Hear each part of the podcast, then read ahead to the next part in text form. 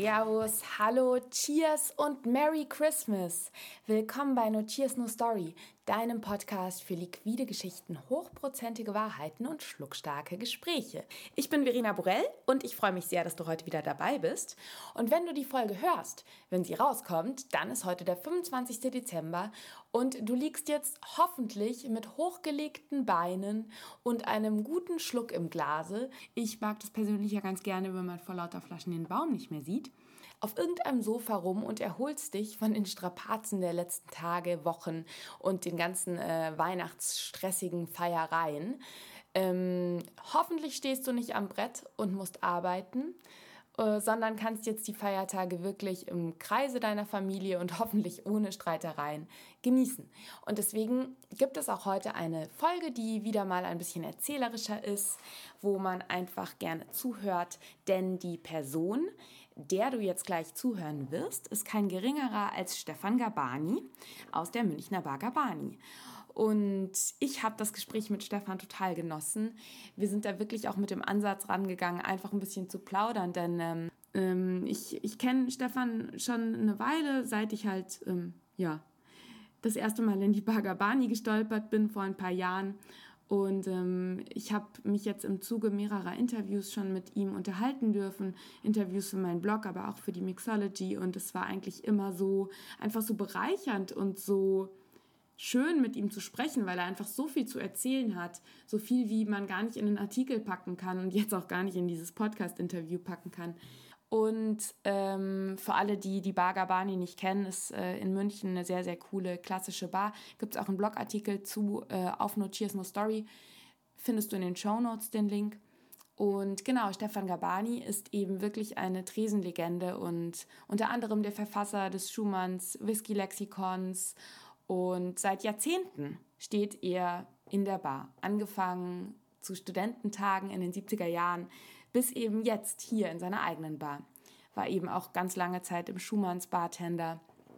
Genau, das heißt, er hat wirklich viel zu erzählen und er kann eben auch aus einem reichen Wissens, äh, Wissensschatz schöpfen, sei es jetzt in Bezug auf seine Lieblingsspirituose Whisky, wo er halt absoluter Experte ist, bis hin zu ähm, ja, der gesamten Cocktailhistorie und Cocktailkultur aber er ist eben auch einfach, also er kann eben auch aus einem reichen Erfahrungsschatz schöpfen und da, darauf zielt so ein bisschen dieses Gespräch ab. Also ich habe mich wirklich mit ihm unterhalten von äh, lustigen Drinks in den 70er Jahren über Münchner Barleben im Wandel der 80er.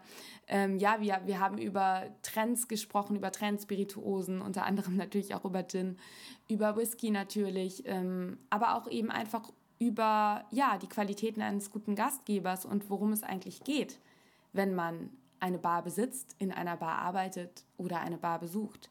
Also es geht wirklich, ja, einfach relativ tief in die Barwelt. Wir tauchen tief in die Barwelt ab. Ja, und ich hoffe, dass dir die Folge jetzt einfach gefällt und du ähm, am besten mit einem guten Schluck Whisky im Glas ja, dich inspirieren lassen kannst, Stefan zuhörst und so die ein oder andere neue Erkenntnis ja, haben kannst oder auch einfach jetzt ein gutes Stündchen mit Stefan und mir ähm, auf deinem Sofa haben wirst. Deswegen jetzt viel Spaß beim Hören.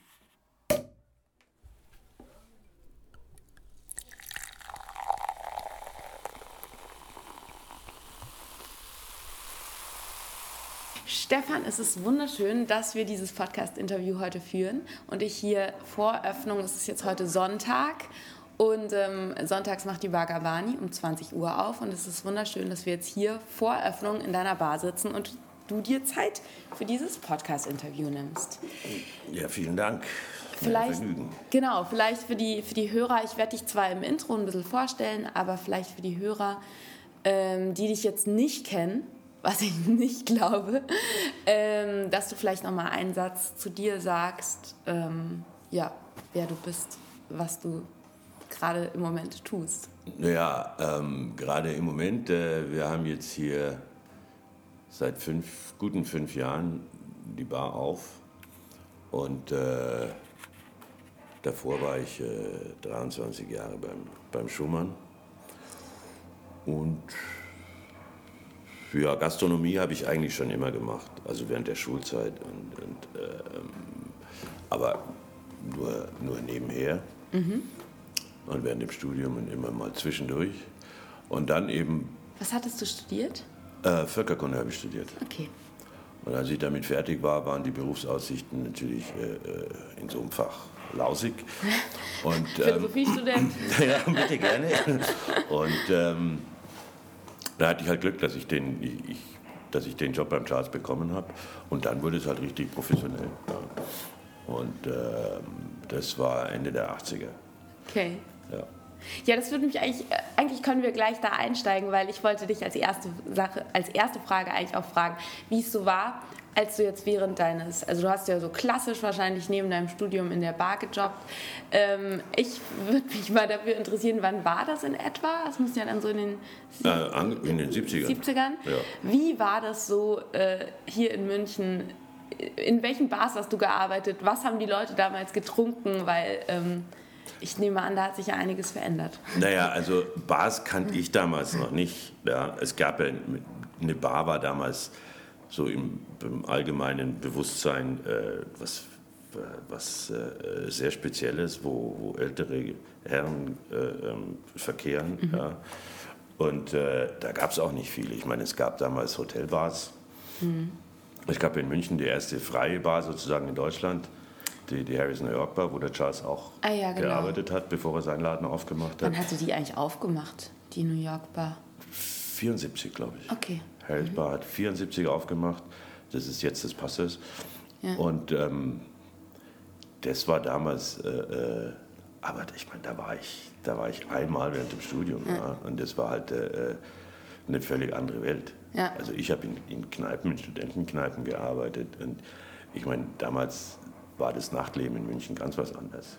Und ähm, wie gesagt, es gab diese paar eher, äh, äh, das waren gehobene äh, Lokale, die Bars, ja, mhm. wo man so merkwürdige Sachen wie Cocktails eben getrunken hat. Und aber das normale, das normale Nachtleben in München, also jetzt außerhalb von, von Diskotheken, die es natürlich damals auch gab und wo es richtig abging, waren normale Kneipen. Ja. Und, und Cocktails, ich mein, äh, hat man eigentlich nicht getrunken. Ich finde es nämlich so interessant, diese Entwicklung war heute ist ja so eine Bar ganz normal. Also ja. heute sind Bars ja total normal und heute ist es ja auch normal, dass man als jüngerer Mensch äh, in Bars geht. Was hat sich da so für dich irgendwie verändert oder was, wie war so der Arbeitsalltag da? Was hast du da was hat man getrunken? Wer war da an Publikum? Naja, also ich meine, es gab natürlich damals auch äh, äh, ganz unterschiedliche äh, Szenen sozusagen. Mhm. Ja, natürlich, es gab Studentenkneipen. München war immer eine große Stud also Unistadt. Und es gab halt ganz viele normale sozusagen Wirtschaften. Ja. Und ja, eben Diskotheken, wie man damals noch gesagt hat, und, und Hotelbars im Prinzip. Ja. Mhm. Und natürlich ein paar Absturzkneipen. Aber ähm, was zum Beispiel ganz wichtig war, es gab damals in München eine strenge Sperrstunde. Also es gab sehr wenige Lokale, die nach eins noch offen hatten. Ja, das ging lange. Ein Uhr? Ein Uhr war Schluss. Wow. Ja. Und ähm, es gab auch viele Lokale, die schon vorher zugemacht haben. Es war auch nicht so zum Beispiel äh, äh, wie heute, dass es in so vielen Vierteln was gibt zum Weggehen. Ja, es gab, mhm. also ich meine, Schwabing war halt damals groß, Schwabing war immer groß, was das angeht, und da fuhr man halt dann hin, wenn man weggehen wollte. Mhm. Und dann fing es langsam an mit so Studentenkneipen, die also speziell für ein jüngeres Publikum waren. Da wurde aber auch im Prinzip, da wurde Bier getrunken. Ja. Mhm. Also äh, ähm, ja. in den 70er Jahren war Weißbier super cool. Ja. Und Apfelkorn, selbstgemischten Apfelkorn, sowas. Ja. Fancy. Ja, ja ich meine, äh, das, also das waren ganz andere Zeiten. Es wurde, ich meine, und es wurde ganz anders getrunken. Ich meine, das ist nicht nur in München, sondern es ist ja allgemein so. Früher hat man äh, ähm, nicht so wie heute äh, diese, diesen Genuss äh, mhm. gefeiert, sondern früher hat man einfach äh, gesoffen. gesoffen. Ja. ja. ja. Also um der Wirkung willen. Ja. ja. Also es wurde, es wurde, äh, ich meine, das sieht man auch in den Statistiken, es wurde viel mehr Alkohol getrunken als heute. Ja. Heute gibt man gerne mehr Geld dafür aus. Aber ähm, das, das ging in der ersten Linie um Wirkung und, und Party mhm. halt. Ja. Ja. Ja. Gab's in den, hat man damals auch schon so, weil du gesagt hast, in den Diskotheken gab es sowas wie Longdrinks damals ja, schon? Ja, ja, klar. Also es gab, es gab natürlich. Was hat man da äh, getrunken? Gin and Tonics gab es schon immer, äh, Wodka Orange sehr gerne. Ja. Herrlich. Ja, und dann natürlich auch Sekt und je nachdem Champagner, wenn, wenn die Kohle gereicht hat. Und da gab es dann schon auch mal gruselige Mischgetränke. Ja. So, äh, ähm, ich kann mich nur erinnern, das war, äh, äh, wie hieß es, Swimmingpool hieß es damals, Curaçao Blau mit, mit, mit äh, Sekt oder Prosecco oder zur Not auch Champagner aufgegossen. Ui. Ja, also das, das, war aber schon mal was. Ja. ja. Aber wie gesagt, also gerade zum Beispiel, wie, wie, was du ja schon erwähnt hast, dass so viele junge Leute Cocktails mhm. trinken und sich auch auskennen damit. Ja? ja? Also das ist ja wirklich erstaunlich, was die jungen Leute alles schon wissen und, und äh, also genau haben wollen. Wann hat sich das, also wie, wie, wie war da deines Erachtens die Entwicklung? Wann hat sich das Das ist noch nicht so lange her. Also ich würde mal sagen, das ist äh, ähm, so in, in breiteren Maßstab sind das, ist das in den letzten fünf bis zehn Jahren, äh, zehn Jahren passiert. Ne? Mhm. Und, und, ähm, Was denkst du, waren da die Auslöser?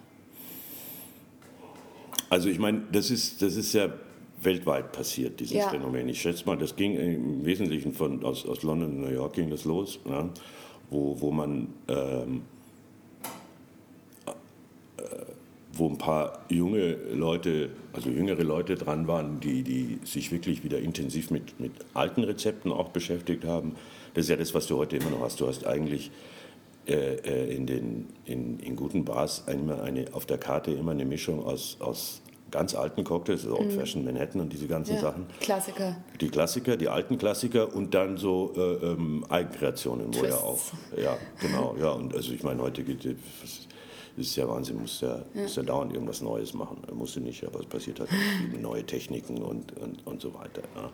Und es gibt natürlich einfach viel mehr gute äh, Spirituosen und, und äh, überhaupt äh, Getränke. Das darf man nicht vergessen. Früher noch in den 80er Jahren. Das, das war, hatte ich gar nicht. Ja, da, da, ich, ich wollte dich nicht fragen. Ja, wegen Drinks hätte ich dich jetzt als nächstes gefragt, aber Spirituosen ist interessant. Ja. Also wenn du, wenn du die, die die guten Läden damals, ja, also auch zum Beispiel beim, beim Charles, mein Mann hat das schon mal so aufgemacht, 82, mhm. ja, wie schwer das damals gewesen ist, dass du mal außergewöhnliche und, und gute und rare Sachen bekommen hast. Ja? Auch wenn du, wenn du so Leute, äh, also alte Barmänner, also der Charles und der Franz Brandl zum Beispiel, der mit ihm vorher schon in, in Harris Bar gearbeitet hat und dann bei Witzigmann die Bar gemacht hat, äh, also hochwertige Cognacs oder Single Malts oder sowas zu, also zu bekommen, das war wirklich nicht leicht. Es gab auch wenig, wenig, ganz wenige Lokale, die sowas auf der Karte hatten. Hat man das dann quasi so beim, äh, gab es ganz wenige, die damit gehandelt haben? Oder wie ist man da überhaupt, wenn überhaupt, an sowas rangekommen? Ja, ich meine, du musst erstmal musstest du Bescheid wissen. Ich meine, die meisten ganz viele ja. kannten das Zeug ja auch gar nicht. Also auch Profis kannten Klar, du musst es ja auch mal probiert haben, damit du überhaupt es haben willst. Ne? Du musstest ja. rumkommen, du musstest, äh, ähm, da, ich meine, da gab, gab auch kein Internet, ja, also wo du, wo du ja jederzeit irgendwelche Informationen kriegen kannst. Ja, ja. Das waren wenig Leute, die halt äh, sich wirklich äh, versucht haben, schlau zu machen, die auch rumgekommen sind. Ich meine, da, es ist, äh, äh, du musstest halt reisen. Ne? Ja. Und Reisen war damals nicht so normal wie heute. Ja. Billigflüge gab es nicht und, und mhm. äh, äh, also es war, war schon richtig teuer, wenn du irgendwie ja. äh, woanders, woanders hin wolltest. Und äh, ähm, klar, du musstest nach, äh, äh, nach New York gehen im Prinzip und dort sich die Bars, dir die Bars anschauen. Ja? Wo da ist es halt noch wirklich passiert, wo es da in den 70er Jahren ein bisschen eingeschlafen ist, aber da gab es halt noch die Klassiker. Ja. Und in London war nichts los, was das angeht. Ja? Es gab in Paris ein paar Läden natürlich auch, äh, äh, Hells New York Bar, die, die alte. Und das waren wirklich wenige Leute, eben so wie, wie, wie der Charles und wie der, wie der, wie der Brandl, eben hier in, in Deutschland jetzt mal und noch ein paar, die sich da wirklich, die da mit, mit enormer äh, Neugier und Fleiß reingegangen sind und dann auch geschaut haben, dass sie das Zeug herbekommen. Ja. ja. Und dann musstest du auch noch die Gäste finden, die, die eben neugierig genug waren und, und die auch äh, ähm, das Geld hingelegt haben. Ja? Also für, für hochwertige Cognacs oder was. Ja. Was waren, mit was habt ihr gearbeitet? Also was, was gab es? Es gab, also ich meine, es gab äh, so pro Spirituose eine Marke, oder? Na, ein bisschen mehr gab es schon. Aber ich meine, jetzt, wenn du zum Beispiel mit Gin, wo es heute, ja. ich weiß nicht, wie viel oh Zeug gibt, wenn du damals vier Gins äh, in der Bar hattest, warst du echt saugut sortiert. Mhm. Ja? Und ähm, dann gab es ja dann auch noch gar nicht so diese ganzen großen Vertriebe, ne? Sowas wie, das ist ja wahrscheinlich dann auch alles erst später entstanden, so Pernod Ricard. Äh, die Firmen gab es schon, aber es gab äh, nicht, es war nicht so, dass äh, äh, die großen, also die waren damals noch nicht so groß wie heute, diese ja. Konzerne, und die hatten noch nicht ihre eigenen Vertriebsfirmen. Die haben okay. sich an, an, nationale Vertriebsfirmen dran gekoppelt mhm. und die haben das Zeug halt dann äh, äh versucht zu verkaufen. Ja. Mhm. Und ähm, da gab es Einzelne und, und äh, da war es auch abhängig von, von der Energie, die die Leute da reingesteckt haben, ja, oder die sozusagen das Risiko zu, zu sagen, ich hole jetzt mal äh, eine Palette von, von dem und dem. Ja. Und also Single Malls hast du, gab es in München drei Läden, wo du einen bekommen hast, ja, mhm. in den 80ern noch. Ja. Und, und äh, das waren eigentlich meistens sozusagen, äh, ja, wie gesagt, das waren Einzelinitiativen von Leuten, die es halt. Äh, äh von Liebhabern die, quasi. Von Liebhaber, ja. ja. Die halt auch die, die, die halt das auch konnten, das äh, an Mann, Mann zu bringen. Ja. Mhm.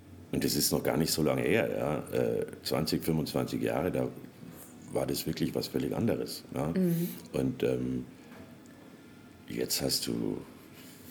Das heißt, es war wahrscheinlich auch, was hängt es auch damit zusammen, dass quasi wir äh, die, in einer digitalisierten Welt leben, in der man quasi auch über das Internet von überall her Informationen und auch Spirituosen beziehen kann? Ja klar, es ist die, die, man, ja. die, die, Welt ist näher zusammengerückt, ja. wenn du so willst. Ja? Und es, es gibt halt äh, viel mehr alles. Ich glaube auch, dass auf deine Frage von zuvor, wie das, kommen, wie das gekommen genau, ist, dass, sie, dass äh, Leute sich mehr interessieren und Bescheid wissen, das halt auch das damit zu tun hat. Mhm. Ja? Also diese, diese neue, dieses neue Cocktail-Zeitalter, was, was wir jetzt heute haben, was in den späten 90ern wohl angefangen hat, das ist natürlich auch, äh, ähm, hatte eine ganz andere Massenwirkung eben durchs Internet. Ja. ja. Das, äh, das und dass vor allem auch die, die, die Szene miteinander so gut vernetzt ist und äh, auch alles, alles sozusagen offenlegt und darüber diskutiert. Ich meine, das gab es früher auch nicht. Die, mhm. Früher waren die Leute eher äh, ähm, geizig mit ihren Rezepten. Ja? Also du hast nicht unbedingt, äh, heute postet jeder, wenn er irgendwas Neues gefunden hat oder gedacht hat, er hat irgendwie ein, ein super Ding entdeckt ja? äh, oder eine neue Technik oder sowas. Das war früher, hast du das schön für dich behalten. Ja? Ähm, um, aus, aus, aus Angst, dass es quasi ja, jemand nachmacht. Kopiert. Klar, das gab es ja auch immer. Also ja. es war die Jungs zum Beispiel, der Typ, der, der Don the der, der die ganze Tiki-Geschichte äh, ja, genau. erfunden hat, ähm, dem haben, sie, dem haben seine Mitarbeiter, als es erfolgreich geworden ist, äh, seine Rezepte geklaut und sind überall hingegangen, eigene Läden aufgemacht. Ja? ja. Und das wollte man halt vermeiden. Ja? Mhm. Er hat dann angefangen, seine, seine Sachen selber zu mischen und durchzunummerieren. Ja? So dass, also in Flaschen. Ja? Mhm. Äh, ähm, also das, war, das waren schon ganz andere Zeiten. Und man hat halt auch nicht so miteinander. Du kannst natürlich heute, äh, gibt es ein riesen Netzwerk weltweit von, von Barleuten. Ja, ja total. Und ähm, das macht natürlich alles schneller und alles informativer. Äh, äh, und dadurch dringt es dann wahrscheinlich auch aus dieser Barblase mehr raus, eben in die Öffentlichkeit. Ja, und das ähm, ist halt das andere, dass, dass äh, heute, wie, was ich ja vorhin schon angedeutet habe, heute geht es vielmehr sozusagen um den Genuss beim Trinken. Also erstmal, ja, nach dem dritten Cocktail ist das auch schon wieder was anderes. Ähm, und ums Bescheid wissen. Ja, also es ist das, was, was früher so, so die Weinwelt war sozusagen. Ja. ja dieses Spezialistentum, dieses Connoisseurtum, das gibt es ja. heute überall. Ja? Bei Cocktails, bei Spirituosen und gibt es ja auch bei Kaffee und Fleisch und ich weiß nicht was, ja? Gewürzen. Es ist alles sehr viel, äh, ähm, naja, wie soll man sagen? Eine Verfeinerung vielleicht? Naja, vor allem erstmal erst ein Hype. Du musst halt ja. äh, äh, ähm, das, was früher sozusagen den, den Weinkenner als Alleinstellungsmerkmal, was der als Alleinstellungsmerkmal hatte, gibt es heute für alles Mögliche. Mhm. Also alles an Genussmitteln. Ja. Mhm. Und in, in, in, nicht nur an Genuss, aber also bei Genussmitteln ist es halt jetzt auch so. Und ähm, ja, ich schätze mal, und, und es wird eben auch, wie gesagt, es wird ja auch mehr Geld dafür ausgegeben. Ja. ja. Also beim Essen genauso. Ja, ich glaube, dass es generell einfach auch so ist, dass dadurch, dass wir leben nun mal irgendwo auch in einem Land, wo wir ja wirklich alles haben können.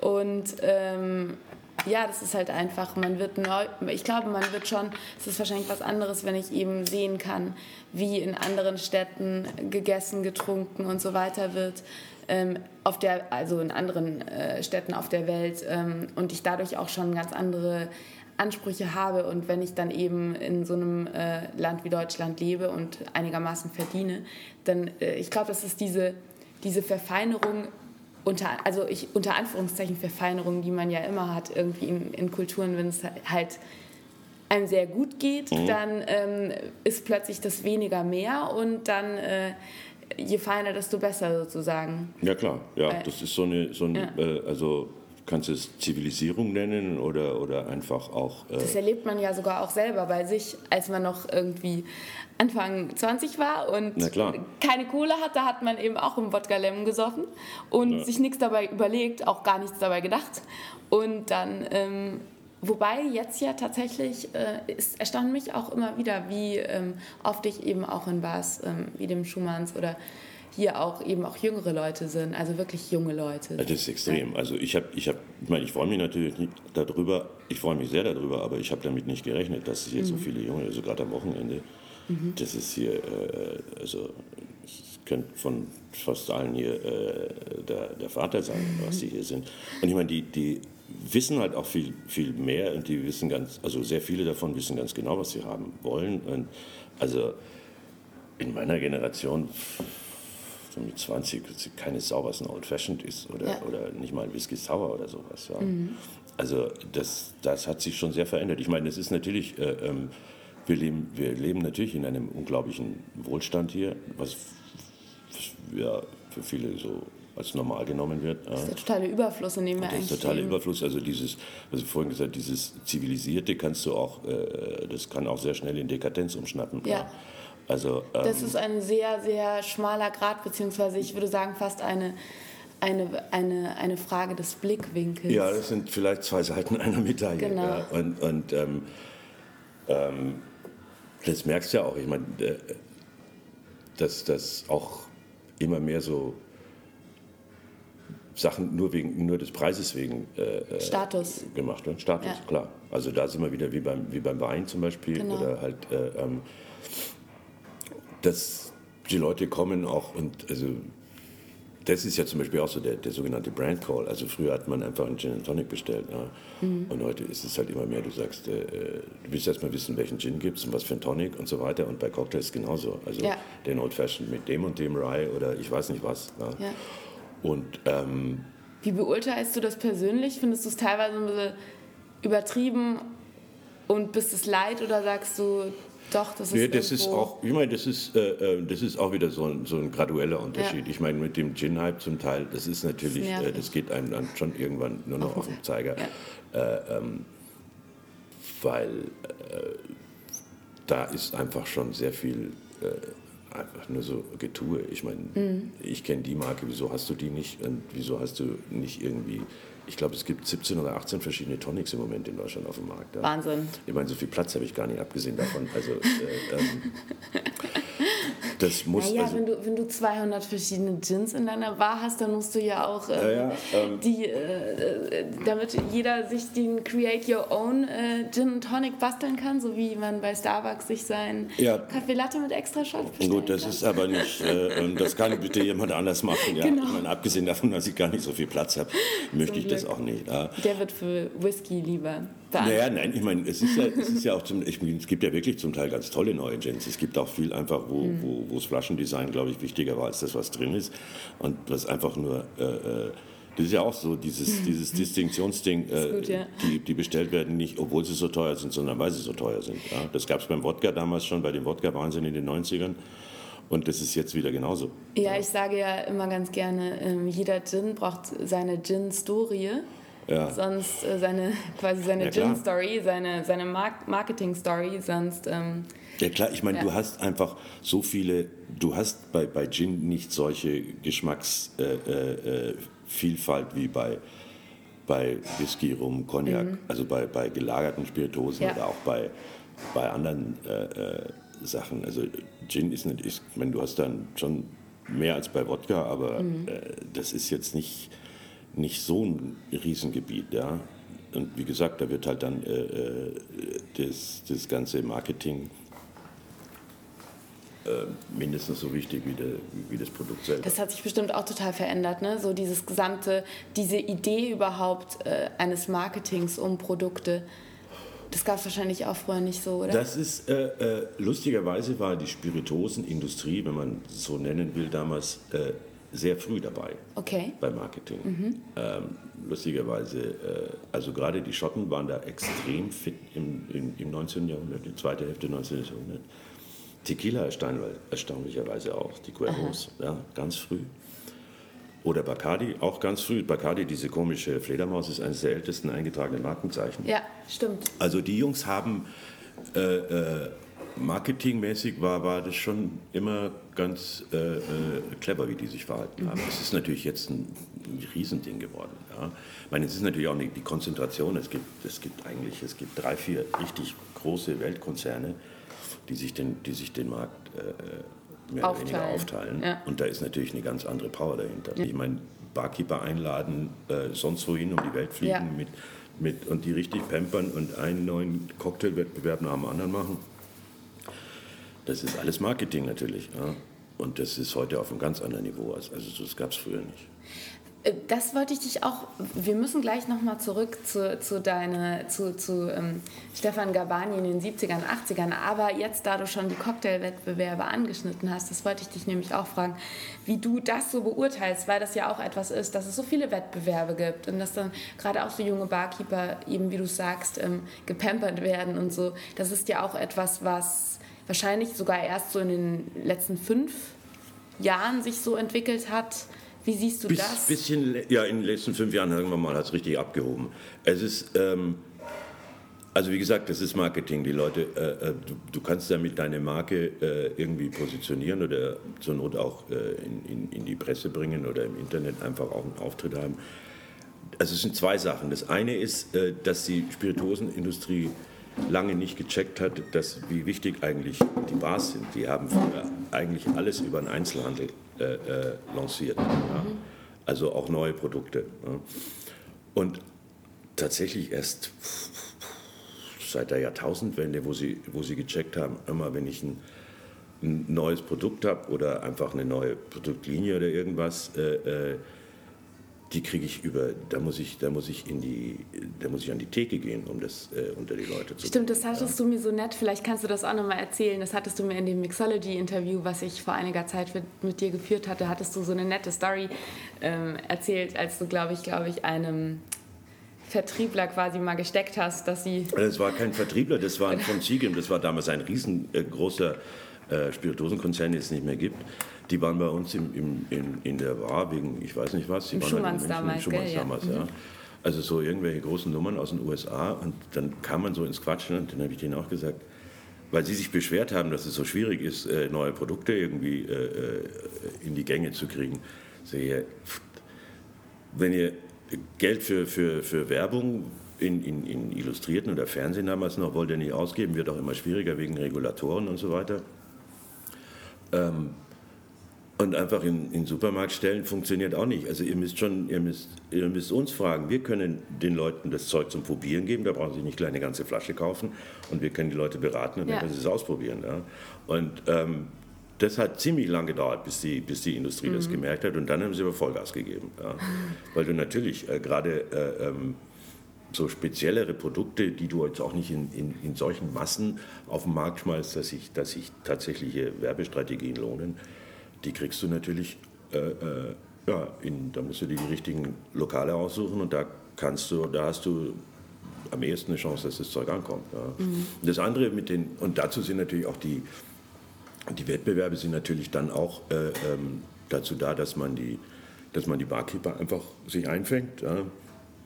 Ist ja, ist ja eigentlich, ich meine, ist ja immer gut, wenn so Kreativität gesucht wird und gefordert wird. Ich meine, es ist inzwischen ein bisschen viel, ja. Und äh, ähm, irgendwann Ja, mein, mein, der gute alte Spruch von Billy Wilder, äh, Preise sind wie Hämorrhoiden, irgendwann kriegt sie jeder. Also wenn es so, viele, so viele Wettbewerbe gibt.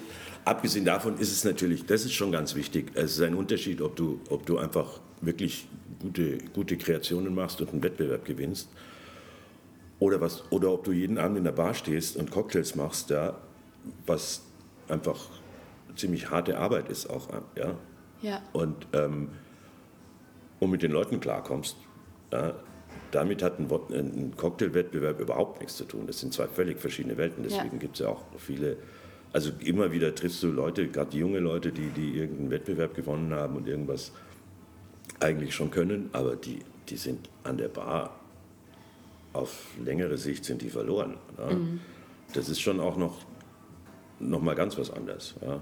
Ja. Jeden Abend dazustehen und das, das äh, äh die Belastung durchzustehen. Die Belastung durchzustehen, nicht das, also das Niveau zu halten oder, oder zu steigern und mit den, mit den Leuten über den ganzen Abend klarzukommen. Ja? Mhm. Ich meine, Alkohol ist schön und gut, schmeckt und, und ich weiß nicht was, wirkt toll, aber er hat natürlich auch, ähm, gerade wenn es länger geht, also es wird, es wird nicht leichter am späten Abend. Mit den mit Gästen klarzukommen, ja, ja. Das ist schon klar. Ich meine, es ist viel besser geworden als früher. Es ist lang nicht mehr so aggressiv wie früher. Ja. Echt? Hat naja, es liegt halt auch daran, weil die Leute nicht mehr so saufen wie früher. Mhm. Aber ich meine, keine Ahnung, also in, noch im, im alten Schumanns in den 80er, 90er Jahren, was, was da für Stress abging. Und das war nicht nur bei uns so. Ja. Und ähm, das ist sehr viel friedlicher geworden. Muss man schon auch sehen. Ja. Klar gibt es Lokale, wo es oft scheppert, aber in der Regel, also es hat sich schon alles sehr entspannt. Ja. ja. Ja, früher wurde sich dann, glaube ich, auch schneller irgendwie dann geschlagelt. Ja, klar. Ja. Also ich meine, da musst du die richtig alten Leute fragen, ähm, wie gerade hier in Bayern war, oder ich kenne es auch noch aus, aus England. Am Wochenende gehst du in, gehst du in die Wirtschaft oder in den Pub und dann, danach gibt es eine Keilerei. Ja. Aber jedes Wochenende. Ziel. Ja. Ziel. Zielführendes Trinken sozusagen. Ja, zielführendes Trinken. Und wenn du da, ich meine, äh, das hat mir der Charles auch erzählt von früher noch, wo er herkam aus Oberpfalz, das gesagt, das musstest, du musstest da mitmachen. Sonst warst du Außenseiter. Ja, das kannst du, ja, kannst du nicht kneifen. Ja. ja. Das, das ist echt interessant, da habe ich noch gar nicht drüber nachgedacht. Das ist nämlich ja noch gar nicht lange her dann, ne? Mhm. Eigentlich, dass so dieses mhm. Aggressionspotenzial quasi ist ja immer da, aber wurde halt noch mehr ausgelebt. Sagen wir mal so, die soziale Kontrolle war anders. Also heute wollen die Leute ja, auch die Jungen, man ist ja viel vorsichtiger geworden. Man will ja, man muss ja dauernd fit sein und effizient und auf Zack und so weiter. Ja. Und, ja. und also ist, das Verhalten hat sich da schon schwer geändert. Es ist auch die, die sogenannten, äh, was weiß ich, die Leute, die richtig Asche verdienen die dann ihre Freizeit Quality Time nennen und so. Und da, in dem bisschen Zeit, was ihnen da bleibt, muss natürlich irgendwie, da darf nur das Beste sein. Da muss, ja, ja. Also ja, ja, völlig andere Rangehensweise eigentlich an die Sachen. Ich sehe da auch so zwei, also so in, in meiner Generation habe ich auch manchmal das Gefühl, es gibt so zwei Strömungen. Zum einen so dieses, eben was quasi Kontrarausch ist, eben so sehr ähm, bewusst, dann eben auch nicht zu viel trinken, sehr bewusster Umgang eben auch mit, mit Alkohol und so weiter, weil man quasi sich selber ähm, so das eigene Leben quasi effizient, mhm. Äh, so effizient wie möglich machen will. Auf der anderen Seite gibt es dann, glaube ich, auch ganz viele, die ähm, es sich so, also es dann am Wochenende so dieses typische, dieser Freitagabend Totalabsturz, mhm. Weil ähm, sie eben in Berufen sind, wo sie so gefordert sind, dass dann quasi dieser, dieser Ausgleich total wiederum ausartet. Also bei den Jungen ist es natürlich noch so, ich meine, die, die vertragen halt einfach auch noch mehr ja, mhm. und die geben eher noch Gas. Ja, seit ich 30 bin, muss ich auch ziemlich sagen, dass ich es wirklich spüre. Aber das wird noch viel, viel schlimmer. Nein. Ähm, aber äh, ich, also es sind schon natürlich gibt es solche, gibt's solche äh, sozusagen äh, stressbedingten Totalabstürze, aber ich glaube, es ist trotzdem, es ist alles, wird alles viel kontrollierter gemacht. Mhm. Und, ähm, das heißt, das ist eigentlich auch für dich als Barmann, also wenn du, wenn du vergleichst jetzt noch so, du warst 23 Jahre im Schumanns, gell? Wann ja. hast du angefangen? Ja. 84? 88. 88. Ja. Ähm, wahrscheinlich ist es jetzt auch einfach also ich könnte mir gut vorstellen, dass es als Gastronom oder für den Gastronomen einfach teilweise angenehmer geworden ist. Oder wie siehst du das, wenn die Leute es halt ist nicht, nicht so... Klar, ich meine, es ist dadurch, dass weniger Aggressionspotenzial unterwegs ist, äh, äh, ist es natürlich sehr viel angenehmer. Es ist auf der anderen Seite, du musst natürlich, äh, du musst mehr liefern. Ja? Mhm. Also, was nicht schlimm ist, macht ja Spaß. Ja? Aber im Prinzip, also du kannst, du konntest früher jeden, jeden Quatsch verkaufen. Ja? Also heute, du musst dich in allen Dingen musst du, musst du mehr, äh, äh, du musst mehr wissen, du musst dich mehr anstrengen, du musst es dem Gast anders kommunizieren. Ja? Also wenn du heute dem 20-jährigen Bubi irgendwie das X-Beliebiges vorsetzt, dann Naja, ich meine, kostet das ist, wahrscheinlich das eine ist, Rüge. äh, ja. ähm, und also was ja gut ist, dass die Leute Ja. nicht mehr so kritiklos sind wie früher. Ja? Das war ist beim Essen genauso. Ich meine, Essen war früher halt, äh, äh, Nahrungs damit man satt wird. äh, du musst es Möglichst satt werden und, und wenn es wenn's, äh, äh, wenn's dann schmeckt, ist auch geil. Ja? Ja, genau. Und dann wieder auf der anderen Seite, und wenn du damit angeben kannst, dass du das und das und da und da isst, dann auch gut. Ja? Ja. Aber es, das ist halt natürlich viel, viel, äh, äh, ähm, also wenigstens äh, wird so getan, als wäre es viel wichtiger. Ja? Mhm. Wie tief dann, also gerade in der Küche in Deutschland sind wir, glaube ich, immer noch auf einem äh, anderen äh, Bewusstseinsniveau oder einfach Standard als in, in anderen Ländern, ja? wo man traditionell schon immer mehr Wert aufs Essen gelegt Mhm. hat. Ja? Aber es wird halt mehr Bohai drum gemacht. Ja? Und das ist natürlich auch an der Bar dann, das merkst du natürlich. Ja. Wie sagt man, glaube ich, Selbstoptimierung. Ja, Ja, genau, selbst, was so, das Wort habe ich vorhin auch gesucht. was, genau, so, was so gefragt ist heute. Ja, Dieses, äh, da gehört alles dazu. Also körperliche äh, äh, Fitness und so weiter, Belastungsfähigkeit und auch äh, dieses ganze Wissen, was du haben musst. Ja. Mhm. Und ähm, da kommt dann der Spaß manchmal zu kurz und der Genuss dann eigentlich auch. Ja, weil das ist halt immer, das ist wie beim Wein, das sind halt Etikettentrinker. Ja. Ja. Und ähm, da habe ich ja, finde ich hier in, in meinem Laden, habe ich ja eh Glück, weil, weil wir sehr viele da etwas entspanntere Gäste haben, einfach die schon, die schon einfach wirklich Freude an den Sachen haben wollen und ähm, dann aber auch nicht diesen ganzen, diesen ganzen Zirkus drumherum brauchen. Ja. Ja, das ist dir ja, glaube ich, auch sehr wichtig hier in der Bar, dass du quasi vom Publikum eben, also dass du so eine, ja, ich würde jetzt mal sagen, nonchalante Atmosphäre hast, ähm, was Ja. eben nicht so eine Laufstegbar Ja, äh, auf gar ist. keinen Fall. Es ist keine Bühne hier. Ich meine, davon, solche Bars gibt es genug in der Stadt. Und, ähm, Da wollte ich dich auch fragen, wie sich das gewandelt hat. So diese wunderschönen, typischen, ich kenne das ja, ich kenne das ja nur von alten Fotos, Mhm. so die Münchner, unter Anführungszeichen, Schickeria der 70er. Ja. Ähm, ja, was, also, äh, was hat sich da, ist das extremer geworden oder ist es weniger geworden oder wie beurteilst du das so, diese, ich weiß es nicht. Also ähm, die Schickeria natürlich, die gab es die, die gab's schon immer, die gibt es immer noch. Es gibt, ich weiß nicht, ob es damals auch schon B bis F-Promis gab, ja, die heute natürlich auch viele Lokale und, und, und ähm, Klatschspalten voll machen. Ähm, das ist, glaube ich, also da gibt es halt sehr unterschiedliche Szenen. Ja, und und ähm, die haben gerade in München, haben, haben die, was weiß ich, die haben ihre Lokale.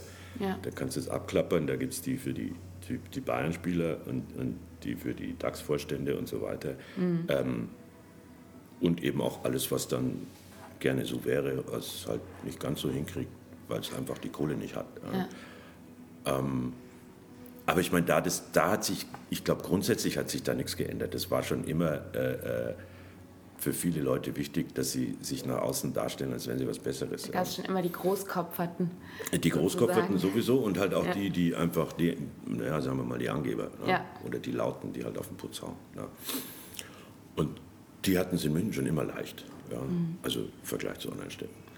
Nun ist es ja hier so, dass du es schaffst, dass es eben nicht so ist. Naja, das, ähm, das war mir schon wichtig. Also, dass man einfach, äh, ich habe die Erfahrung gemacht, dass es viel mehr Spaß und Freude bringt, wenn man eben die ganze Show weglässt. Ja. Mhm. Also ein bisschen Zirkus kann man ja machen, aber, aber nicht irgendwie sozusagen den ganzen Abend auf dem Zirkus drauf aufbauen. Ja. Es ist für die Gäste angenehmer und es ist, äh, ähm, es wird einfach, es ist die ganze, die ganze Atmosphäre ist entspannter. Das ist dann auch der pure Eigennutz, weil es einfach angenehmer zum Arbeiten ist. Ja. Ja. Klar, du kannst auf andere Arten, du kannst mit anderen äh, äh, Mitteln viel mehr Geld verdienen, ja. aber dafür ist mir sozusagen der, der seelische Preis zu hoch. Ja. Ja. Und ähm, es funktioniert auch so. Und äh, ähm, ich brauche selber, ich brauche auch, ich meine, wie gesagt, es geht uns eh gut. Ja. Ja. Und, ja. Was macht für dich so, weil du vorhin auch gesagt hattest, als wir über die jungen Bartender ge gesprochen haben, ähm, man, manche stehen da gar nicht so eine ganze Schicht durch sozusagen. Was macht für dich so als erfahrener Barmann so wirklich die Essenz des Jobs aus? Also was ist so das, wo du sagst, das sind so die Punkte, die für dich wichtig sind? Also ist das Gastgeben, sind es die Drinks? Ähm, was sind so diese essentiellen Dinge, die sich vielleicht auch nicht geändert haben oder haben sie sich geändert? Ich weiß es nicht. Ja, also ich meine, das Gastgeben ist natürlich der, äh, ein wesentlicher Punkt. Das mhm. glaube ich nicht, dass sich das groß geändert hat. Mhm. Ja. Das macht halt echt Freude, wenn man, also wenn man das, wenn es einem liegt, sagen wir mal so. Mhm. Ja dass du schaust, wer, äh, ähm, also das Ziel ist eigentlich immer, das war aber auch früher schon so, dass du, du musst eigentlich möglichst schnell wissen, was was erfordert die Situation, was braucht der Gast, mhm. ja, wo geht es hier hin. Ja. Und das zu sehen und zu checken und wie das dann alles zusammenläuft mit, mit, mit anderen Gästen und, und so, das ist schon eigentlich der Kern der Sache. Dass mhm. man, ich meine, ein, ein, Lokal ist ein öffentlicher Platz, äh, ähm, wo sich alle möglichen Leute treffen, mit der Gemeinsamkeit, dass sie halt äh, äh essen, trinken wollen und vor allem, dass äh, äh soziale Kontakte stehen. Ja. Mhm. Äh, ähm, das, wie gesagt, war schon immer so, schätze ich mal. Und äh, das kann man natürlich, äh, ähm, also das muss einem erstmal klar sein, ja, dass die Leute nicht unbedingt kommen, um, nur um einem ihr Geld zu bringen ja, mhm. oder einen toll nur, zu finden. Nur um des Drinks willen, sondern dass sondern das, da geht es halt schon um mehr. Und das muss man äh, äh, da gibt es verschiedene Arten, wie man das inszeniert, sozusagen, diese Situation. Aber die muss man auf jeden Fall, äh, äh, das muss man sich bewusst sein und damit muss man umgehen. Und da muss man natürlich auch eine Liebe dazu haben, äh, äh den anderen was zu geben. Ja. Mhm. Ähm, weil wir jetzt gerade schon beim Bartenderberuf sind, da hat sich ja auch einiges, ähm, denke ich, weiterentwickelt. Wie sind da deine Erfahrungen ähm, ja, gewesen? Du hast angefangen mit einem Nebenjob ja. und wurdest dann ja noch Mitte der 80er im Schumanns zum in, in professionellen ja. Bartender, ja. Naja, ich meine, äh, das einfach das, der, der, das Image des Berufs hat sich wahnsinnig geändert. Ja. Also früher war alles, was so mit, mit Nachtleben zu tun hat, schon äh, äh verrucht. Verrucht, ja, also ein bisschen äh, äh, verrucht, schäbig oder un, unsauber, ja, unseriös. Und das ist natürlich ganz anders. Ich meine, es ja, gibt ja schon ein paar Leute, die haben ja schon fast so, so Popstar-Status. Ja? Also, oder mhm. hätten sie gerne. Aber ich meine, also da hat sich das hängt wahrscheinlich auch damit zusammen, dass eben Genuss und, und, und äh, diese ganzen, was wir vorher besprochen haben, diese Dinge, ja. dass die so einen höheren Stellenwert gekriegt haben. Du bist du sozusagen als Vermittler von diesen Sachen, äh, äh, hast du auch einen höheren Stellenwert. Klar, in dem Moment, wo du dann eben auch die anspruchsvolleren Sachen in der Bar hast, musst du dich nämlich auch besser ja, auskennen und du kannst eben auch deinen Gästen nicht mehr alles vorsetzen. So, ne? Ja, und ich meine, schau, extrem ist, schau dir, schau dir die Köche an. Ja? Mhm. Ich meine, äh, äh, Jungs, die früher auch eigentlich nur äh, schlecht verdienende oder besoffene oder ich weiß nicht was im Großen und Ganzen äh, äh, Leute gewesen sind, mit Ausnahmen von ein paar Stars natürlich, die es immer gab. Ja. Aber in Deutschland so gut wie gar nicht, ja, bevor Witzigmann kam. Ähm, und was jetzt los ist, ja, also ich meine, jeder, der irgendwie mehr als ein Spiegelei kann, der kriegt eine Fernsehshow und, die Leute äh, kaufen sich Kochbücher und die Jungs haben einen Status, das ist unfassbar. Ja? ja.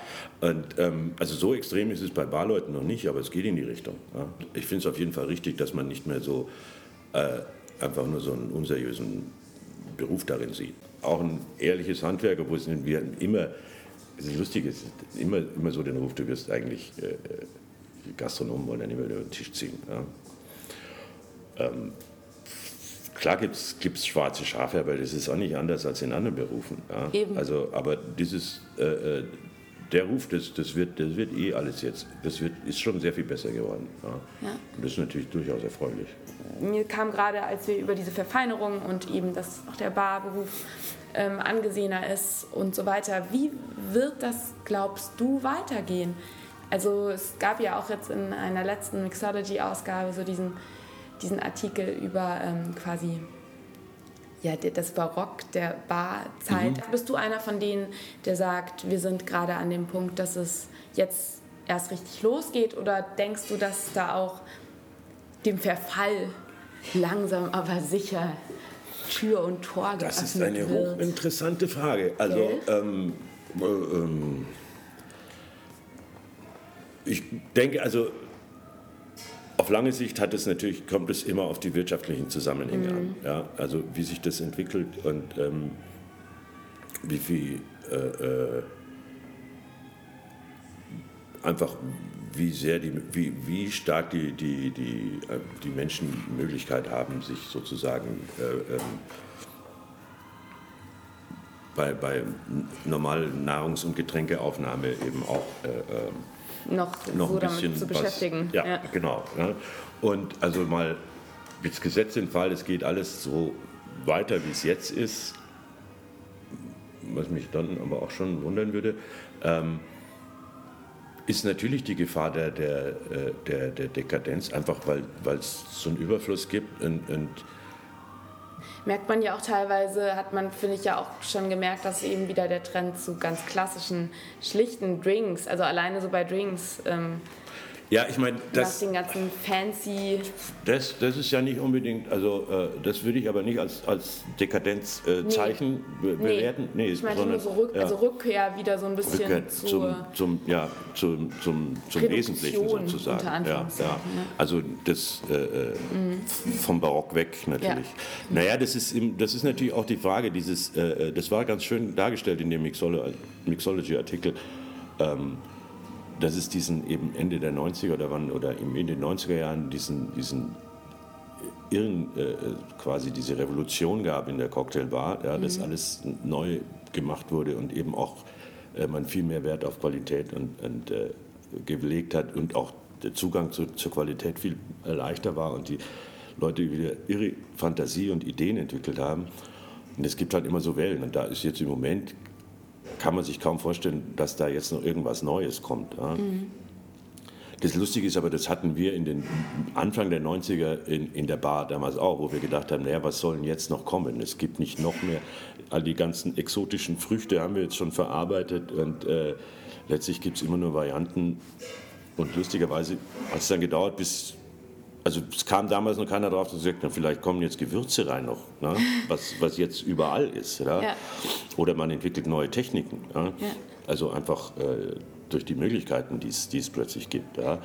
Also das war damals, konnte man sich eigentlich nicht vorstellen. Dass so, man dachte, es geht jetzt immer so weiter. Und deswegen, ich habe keine Ahnung, was vielleicht noch kommen könnte. Ich könnte ja? mir halt auch gut vorstellen, ähm, dass sich das Ganze, also ich habe so ein bisschen dieses Gefühl, dass es sich noch mehr ausweiten wird und zwar unter Anführungszeichen genreübergreifend. Das, was wir ja auch immer vermehrt haben, Food and Cocktail Pairing, ähm, Mhm. Ja. Art Henninghausen mit seinen Aromageschichten. Also ich könnte mir vorstellen, dass sich diese gesamte Barkultur noch mehr verflechtet mit den anderen Genusskulturen. Ähm, ja, okay, das, das, äh, ähm, das ist Aber es ist jetzt nur meine. ähm, Nein, das ist, Meine da, da, ist bestimmt, da ist bestimmt noch äh, äh, Potenzial. Luft, Luft drin, ja, in dem Thema. Ja, da, kann man, da kann sich schon noch was entwickeln. Ich denke mir auch schon immer irgendwie, vielleicht kommt mal eine Zeit, wo plötzlich Cocktails einfach wieder langweilig sind. Ja, wo, die, wo nicht alle Leute jetzt einfach Cocktails trinken wollen, sondern keine Ahnung was. Ja. Entweder weniger, also noch weniger Alkohol oder gar keinen mehr oder, äh, ähm, oder einfach nur noch pures Zeug. Und, und was es ist ja immer, ist, ich meine, bei Moden ist es immer so, du, du hast dann plötzlich wieder eine Generation, die sagt, komm, lass mich doch in Ruhe mit dem alten Schmarrn. Ja. Gib mir einfach einen Schnaps oder, oder was weiß ich. Ja. Oder, Ja, ja. oder einen Tee oder. Ja. Ja, eben diese Sehnsucht wieder nach dem Einfachen im Prinzip. Ja, nach dem Einfachen oder auch einfach, was immer wichtig ist, noch was anderes zu machen. Ja? Also wenn, wenn äh, ähm, ich meine, die Generationsunterschiede sind heute nicht mehr so schlimm wie früher. Ja? Also wo du in den 70er Jahren einfach, was, wo sie sie Nummer gesagt hat, was Leute machen, die über 30 sind, das mache ich auf keinen Fall. Ja?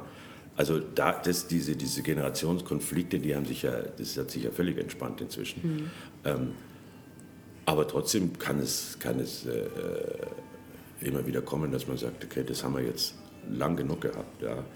Und äh, vielleicht ist irgendwann sogar der Gin-Wahnsinn vorbei. Weißt du? Das könnte.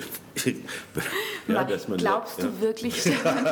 Glaubst du wirklich? Ich meine, ich habe ja nichts gegen Gin, aber, aber weißt du, das, äh, ähm, das war ja auch schon mal so. Also ich meine, es gab Zeiten, da war Gin einfach echt spießig. Ja. Mhm. Dann und, kam allerdings Rose und Gurke dazu. Ja, gut, ja, die waren sehr clever. ja, und die, die eine blaue Flasche und so. Aber ähm, das, hast du, das hast du immer wieder äh, äh in, in. Schau, es gab, weiß nicht, 100 Jahre lang war Cognac die edelste und beste und ich weiß nicht was, Spirituose. Und jetzt äh, versuchen die Cognac-Jungs verzweifelt, dass, mhm. man, dass man Cocktails damit macht, ja? Mhm. wo sie früher schon die Polizei gerufen haben, wenn man Eiswürfel vorbeigetragen hat an der Cognacflasche. ja? Also, ähm, das, ich meine, ich, ich, liebe Cognacs und wir haben ja auch wirklich ein paar Cognac-Cocktails ja. da, weil das eine tolle, tolle Sache ist. Aber wie gesagt, das sind Modeerscheinungen und die kannst du so richtig vorhersagen. Also kann ich nicht. Ne? Mhm. Ist spannend, aber ähm, wie gesagt, ich glaube, äh, für mich jetzt als, als, äh, als Gastronom wird sich insofern nichts ändern, dass man das, was wir vorher gesagt haben, was der Kern der Sache für, für mich ist als, als in der Gastronomie, das wird schon bleiben. Gutes Beispiel ist so das klassische österreichische Kaffeehaus. Ja. ja. Oder auch, ich meine, was ist hier, ähm, was ist hier die, die, die, die bayerische Bierwirtschaft. Ja? Mhm. Es gab, wo wir immer, wenn wir in der Schule, wenn wir blau gemacht haben, sind wir immer, in Schwabing gab es den, das gibt es glaube ich nur den Weinbauer, Weinbauerwein. Ja, ich glaube, den gibt es noch. Den ja. gibt es noch. Das war ein, echt ein richtig, richtig originelles, äh, authentisches bayerisches Wirtshaus. Und da stand so an die Wand so geschrieben, so in Frakturschrift, wie war das? Äh, beim Wirtshaus bin ich Wirtshaus, aber im Wirtshaus bin ich Wirtshaus. Ja? Genial. So wie, wie die Österreicher sagen, äh, ja. Ähm, das, der Witz im Kaffeehaus ist, man, äh, äh, man ist nicht daheim, aber fühlt sich trotzdem zu Hause. Ja, genau. Also das ist eigentlich schon ein wesentlicher Punkt das in der Gastronomie. Ja. Ich meine, es kann, ja. gut, es kann auch sein, dass alles nur noch über, über, über Datings und, und, ja, und so Privatsachen das äh, funktioniert. Ja. Ich glaube ja, dass es. Ähm, Könnte auch passieren. Ich glaube ja, je digitaler wir werden, desto mehr sehen wir uns nach so echten, ehrlichen Orten wie Glaub einer Bar, in der man auch, Menschen ja. real treff, trifft, ähm, ein Gegenüber hat einen Barmann, mit dem man sprechen kann und noch etwas quasi in die Hände und auf die Zunge bekommt. Ja, ich meine, ich hoffe mal, dass es so bleibt. Ich glaube es schon auch, aber es ist, wie gesagt, es, sagen wir mal so, ein bestimmter Bereich der Gastronomie könnte schon darunter leiden. Ja. ja. Stimmt. Aber da ist es halt auch, wir sind letztlich eine Frage von der Qualität und von der, von der, von der Herzenswärme, die ein Laden äh, hat. Ja. ja. Und also die glaube ich, also hoffe ich wenigstens nicht, dass die irgendwie digital ersetzt werden kann. Nee, das glaube ich nicht. Ja. Wäre ich mir ziemlich sicher. Ich bin gerade im Überlegen, was ich dich noch nicht gefragt habe. Ich glaube ja. fast, wenn du, wenn du nicht noch etwas auf dem Herzen hast, würde ich fast sagen, ähm, ja.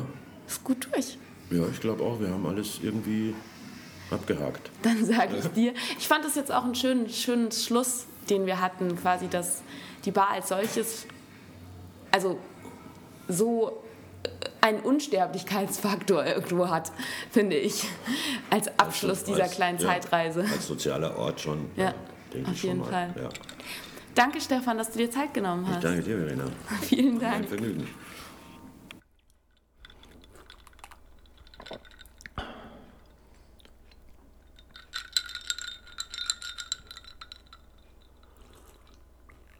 So, jetzt sind wir durch. Ähm, ich hätte natürlich mit Stefan noch stundenlang weiterquatschen können, ist ja klar. Ähm, ich hoffe übrigens, dass dich die Hintergrundgeräusche nicht gestört haben. Wir haben das äh, Podcast-Interview bei Stefan in der Bar aufgenommen, eine Stunde bevor er die Bar aufgemacht hat und da war schon so ein bisschen Action in der Vorbereitungsküche und ähm, genau, es wurde ein wenig Musik gespielt. Aber ich denke, das hat das Bar-Feeling verkomplementiert. Auf jeden Fall, ähm, ja, hoffe ich, dass du was mitnehmen konntest für dich, dass du Spaß an der Folge hattest, dass du mit neuer Inspiration jetzt heute nochmal chillen und relaxen kannst, hoffentlich, wenn du das jetzt am 25. oder 26. Dezember hörst und dann mit neuer Kraft äh, wieder zurück ans Brett kommst. Das ist jetzt ja auch die letzte Folge in diesem Jahr die letzte Podcast-Folge in diesem Jahr. Es gibt dann wieder erst eine neue Folge am 1. Januar. Die kannst du dir dann ähm, entweder nach einer langen Arbeitsschicht oder nach einer langen Feierschicht anhören. Die werde ich solo aufnehmen und da werde ich auch noch mal so einen kleinen Rückblick ähm, ja, zu meinem Barleben 2017 schlagen und meinen Bar-Highlights. Aber jetzt an dieser Stelle wollte ich mich schon mal total und von ganzem Herzen bei dir bedanken. Bei dir als Podcast-Hörer, der diesen Podcast jetzt gerade hört, der vielleicht auch schon mehrere Folgen davon gehört hat und mich da supportet, weil ähm, genau, den Podcast gibt es ja noch gar nicht lang, erst seit Oktober. Und meinen Blog gibt es jetzt seit einem guten Jahr, seit ziemlich genau einem Jahr und einem Monat. Und ich bin mega happy einfach, ähm, dass das so toll funktioniert, dass ich so positives Feedback habe. Und ja, dass du jetzt gerade mir zuhörst. Das ist super schön und ich hoffe, dass du Spaß hast und das Ganze eine bereichernde Sache für dich ist. Und natürlich beste Unterhaltung. ähm, ja, ich bedanke mich ganz herzlich bei dir und ich würde mich natürlich sehr freuen, wenn du mich eben auch weiterhin unterstützt und mir, was immer super wichtig ist, eine positive Bewertung bei iTunes hinterlässt. Das kannst du ganz, ganz easy äh, innerhalb von ein paar Sekunden machen. Einfach die fünf Sterne klicken und vielleicht ein Sätzchen ähm, als Rezension dalassen. Das hilft mir einfach sehr, dass dieser Podcast im iTunes-Ranking erscheint und von mehr Leuten gehört und gefunden werden kann. Den Link zu Stefan Gabanis Bar findest du in den Show Notes, ebenso auch einen Artikel, den ich über die Bar und über Stefan auf meinem Blog No Cheers No Story verfasst habe. Das ist auch nochmal interessant zum, Nachde zum Nachlesen, Nachlesen und Nachdenken. Und ähm, ja, ich freue mich natürlich auch, wenn du auf meinem Blog vorbeischaust, dir den ein oder anderen Artikel durchliest. Ich freue mich noch mehr, wenn du dich auf Facebook und Instagram mit mir verbindest und mir da vielleicht auch via Messenger nochmal Feedback ähm, gibst oder ja unter dem Facebook- bzw. Instagram-Post zu dieser Folge auch nochmal deine deine Meinung zu dieser Folge postest. Ähm, ja, die Links zu meinen sämtlichen Social Media Kanälen und dem Blog findest du ebenfalls in den Show Notes. Und dann bleibt es mir eigentlich nur, dir jetzt schöne letzte, letzte Tage 2017 zu wünschen und gute Nerven noch im Familienkreise ähm, an den Feiertagen und vor allem wirklich Feier, Ausrufezeichen Tage. Lass es dir noch ein bisschen gut gehen, so, solltest du frei haben. Und leg die Füße hoch. Ich werde auch mal versuchen, nicht zu arbeiten, was eine große Herausforderung ist. Ähm, genau, und ich würde sagen, hab jetzt schöne letzte Dezembertage und wir hören uns im neuen Jahr. Guten Rutsch, frohes Schaffen bzw. Arbeiten vielleicht in der Silvesternacht fröhliches Korken knallen und stay thirsty und cheers!